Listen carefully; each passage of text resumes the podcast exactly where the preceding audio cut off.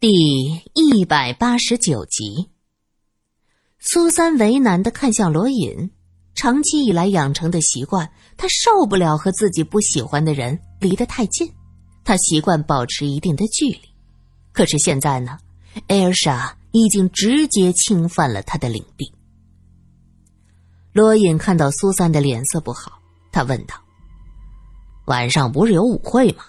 你不早点准备准备，打扮的？”漂亮些。一听这话，艾尔莎站起来，高兴的转了个圈。哼，怎么样？这身裙子不错吧？罗隐这才发现，原来他身上穿的裙子和中午吃饭那会儿不一样。罗隐只想找个理由把他劝走，这回只能点点头，说挺不错，很好之类的话敷衍。艾尔莎开心极了，转了几个圈儿。然后突然将手搭在罗隐的肩上，尹哥哥，你就做我的舞伴嘛！你不陪我跳舞，我无聊死了。罗隐是一动不动，面无表情的说道：“我脚疼。”哎呦，不会吧，尹哥哥，你可是上海滩第一侦探，哎，我就不信，个小毛贼能让你受伤啊！艾尔莎嘟着嘴，突然看向苏三，拍手笑道：“我知道了，你是怕苏小姐生气。哎呦，真想不到，尹哥哥将来是个妻管严呐！这才到哪儿啊，就处处担心苏小姐会生气呀。”罗隐当即脸一沉：“你胡说些什么？哪有胡说？”明摆着就是这样，不过我相信苏小姐才不是那种小肚鸡肠的人呢。跳会儿舞能怎么样啊？哎，总是要生活的嘛。就算将来有了家庭，一个男人也要有自己的事业和应酬的啦。艾尔莎继续讲着，话语中自然透出一阵阵的优越。苏三听得心烦，他什么意思？说我管着罗隐？不给他自由，讽刺我小家子气，不许男人应酬，这都什么话？郝小姐在一旁劝说道：“艾莎，别说了，苏小姐不舒服，你在这儿说这么多话，会影响苏小姐的心情。”艾莎眼睛一横，脸一沉：“有你什么事儿？你个吃白食的，有的吃就不错了，还敢多嘴多舌！”这话说的就难听了，郝小姐的脸腾的一下涨得通红，眼泪也掉下来。她用力的擦了一下眼睛，哽咽道：“艾莎，你何必把话说的这么难听？在人前，给我留点面子不行吗？”艾莎冷笑道：“哟，面子呀？哎，你总要有那个面子才好给你留的呀。”你有啊，有啊。说着，还伸手在郝小姐身上戳几下，动作和语言充满了威胁性。郝小姐吓得往后退了几步。罗隐看不过去了，他喝道：“艾莎，你看看你，还有没有一点大家闺秀的样子？”艾尔莎不服气的和他顶嘴：“我不知道他和你们都说了些什么，可女人最会装了，他一定说是我逼他来的，是吧？”苏姐姐，哎，你评评理好啊！我又不是钱多的，每天要扔黄浦江，我为什么不自在找他来啊？苏三心想：哼哼，你不是给自己找不自在，哎，你是为了给我找不自在。恩莎，你别说了行吗？全是我的错，我求求你别说了。郝小姐捂着脸哭了起来。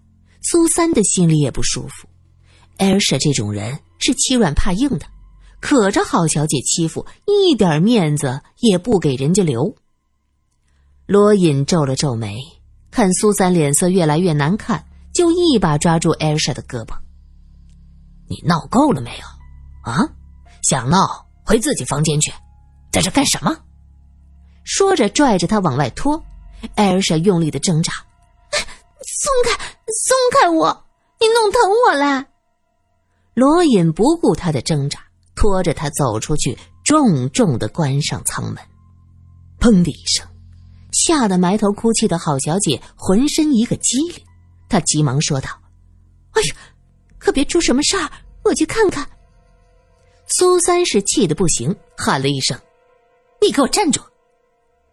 郝小姐生生的站着，回头看着苏三，有些为难的说道：“我，我怕，怕怕怕，你怕什么呀？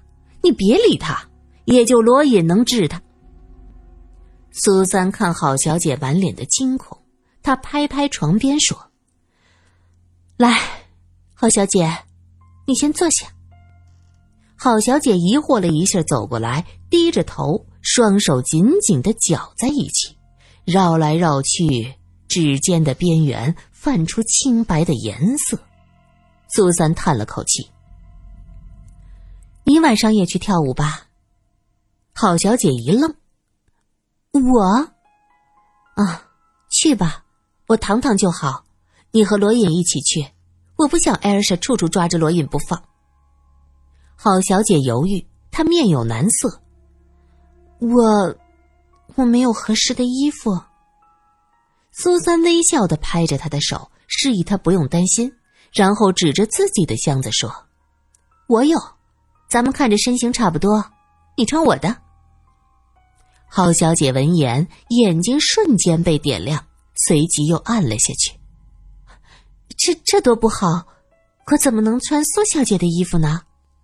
没什么，大学里要好的女生。不是经常互相换衣服穿吗？你啊，就当在学校。苏三是真的不想让艾尔莎拉着罗隐去跳舞，他要破坏他的计划。可是我在学校也没有怎么要好的女同学的，大家都不会看我。郝小姐低下头，垂着眼。苏三看不清她的眉眼。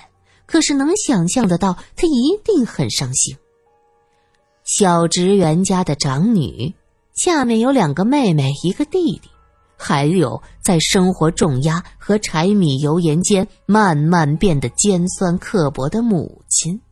她的境遇，苏三能体会得到。没事儿，我现在难受，头沉的厉害，浑身没劲儿。你呢，帮我打开箱子。我也没有什么特别好的衣服，但是工作了几年，总比你稍微过得宽裕些。郝小姐的心里划过一丝愧疚，可很快这一些许的愧疚就被艾尔莎描绘的远景所替代了。她心道：“别怪我害你，只怪你自己太蠢。在这个世界上，有两种人。”一种身处逆境，永远被打压、被压制，却能保持着蓬勃的生命力，就像是压在石块下的小草，永远都在努力，一点点的将头顶的石块掀翻，享受着阳光雨露。因为懂得，所以慈悲。他们经历了太多的苦，所以更加珍惜生活中那一点点的甜，并且会用心。将这份甜蜜放大，与他人分享。而另一种人，是因为自己苦，自己挨过，就看不得别人好。尤其是曾经和自己有着同等境遇的人，恨不得能时时刻刻将别人一同拉入地狱。我在受苦，你凭什么幸福？阴冷环境下长大的他们。就像是阴暗潮湿处的青苔，滑腻腻的，不经意间就会叫人踩上去滑个狗啃泥。苏三和郝小姐就是这样迥异的两种人。苏三只记得别人的好，郝小姐永远惦记着别人的坏，即使苏三和她没有利益纠葛。可是，作为比郝小姐的生活还糟糕的孤女，你凭什么拥有现在的这一切呢？郝小姐在苏三的劝说下，从床底拎出了藤香。苏三带了两件旗袍，还有两条百货店打折时买的裙子。郝小姐用手捏了几下，心道：“装什么穷酸呢？我就不信罗先生这么有钱有势，不会给你大把的花钱。这些衣服比我穿的是好上许多，可也不是什么特别好的东西。拿这些来敷衍我，打我的脸吗？”苏三见他始终低着头，像是很为难，以为他不好意思，就挤出微笑道：“郝小姐，你不要客气。其实我也没有什么好衣服，不过舞会 倒是能应付一下。”郝小姐急忙说道：“哎呀，这已经很棒了，苏小姐，你是我的偶像，我一定要向你学习。毕业以后，我要努力工作，挣钱养活家人。”养活自己，这样我爸爸就不用担心被辞退了。苏三点了点头，只要努力，一切都会好起来的。郝小姐，你要相信自己。艾莎这样的人呐，以后要有多远离多远吧。郝小姐忙不迭的点头，可心里却在想：哼，有多远离多远。你给我钓金龟婿啊！你会将罗先生让给我吗？真是饱汉子不知饿汉子饥，画饼充饥谁不会？郝小姐挑出一件鹅黄色的洋装，在身上比量一下，显出快乐的样子。她试探着问苏三：“这件可以吗？”苏三点点头：“嗯，很衬你的。”郝小姐开心的转了几圈，接着喊道：“天哪，可我不会跳舞。”苏三也笑了：“ 我也不会，我参加过几次舞会，每次都做壁花。哎，悄悄告诉你，千万要保密的。我跳舞啊，简直像做体操。哦不不，比做体操还要僵硬。”郝小姐扑哧一声笑出来。不是吧，苏小姐，你身材蛮好的，长手长脚，腰也细，跳起舞来一定好看。好可惜啊，大学的时候应该有社团的呀。苏三摇头，嗨，那时忙着去挣学费，什么时间都没有。当生存都成了问题，物质和精神享受就只能靠后来。我记得马克思说过，什么呃，经济基础上层建筑的，可不就是这么回事吗？郝小姐深有感触。是的呀，是的呀，这手头没有钞票，什么都不灵光的。这个年代啊，只有大把的钞票抓在手里，嫁个人，呃，嫁人什么的倒是无所谓了。我们女人也得自立嘛，哈。郝小姐的心砰砰跳，心想着好险，差点就说漏嘴了。苏三听他说到什么钞票不钞票，心里有几分不痛快，认为郝小姐在小市民家庭生活拮据的时间久了，眼界不够开阔，就引导她说道：“你说的很对，钱是一方面，也可以实现自己的理想，这也是一方面。”有些女孩子把读大学当成挤入上流社会的办法，最大的目的就是钓金龟婿，我是不认同的。郝小姐的心里刚升起的一点子愧疚，此时是烟消云散。钓金龟婿，你还不屑？哎呦喂，拜托帮帮忙好啊！你没发现你自己也在钓金龟婿吗？而且掉了好大的一个凯子啊！不过郝小姐的脸上还是挂着一副“你说的对，我好崇拜你”的样子，一双水汪汪的大眼睛忽闪忽闪，我见犹怜。苏三不是个圣人，会哭，会笑，会使小性子，会吃醋，当然也会被人骗。他没有得到过温暖，就渴望这种温暖，更希望推己及人，将这份温暖分享给别人。看着郝小姐如释重负，苏三自己也开心无比，同时还隐隐得意。这下，艾尔莎的阴谋要被挫败了吧？他还想就这样霸着罗隐做你的大头梦去吧？且说罗隐将艾尔莎拽出船舱，到了甲板，艾尔莎突然像八爪鱼一样紧紧的抱着罗隐的胳膊，浑身都贴在他身上，用最甜的声音说着：“尹哥哥，你为什么就不能将你的爱心分一点给我呢？我们可是从小就认识的呀。”罗隐被他搂得紧紧的，努力去掰他的手。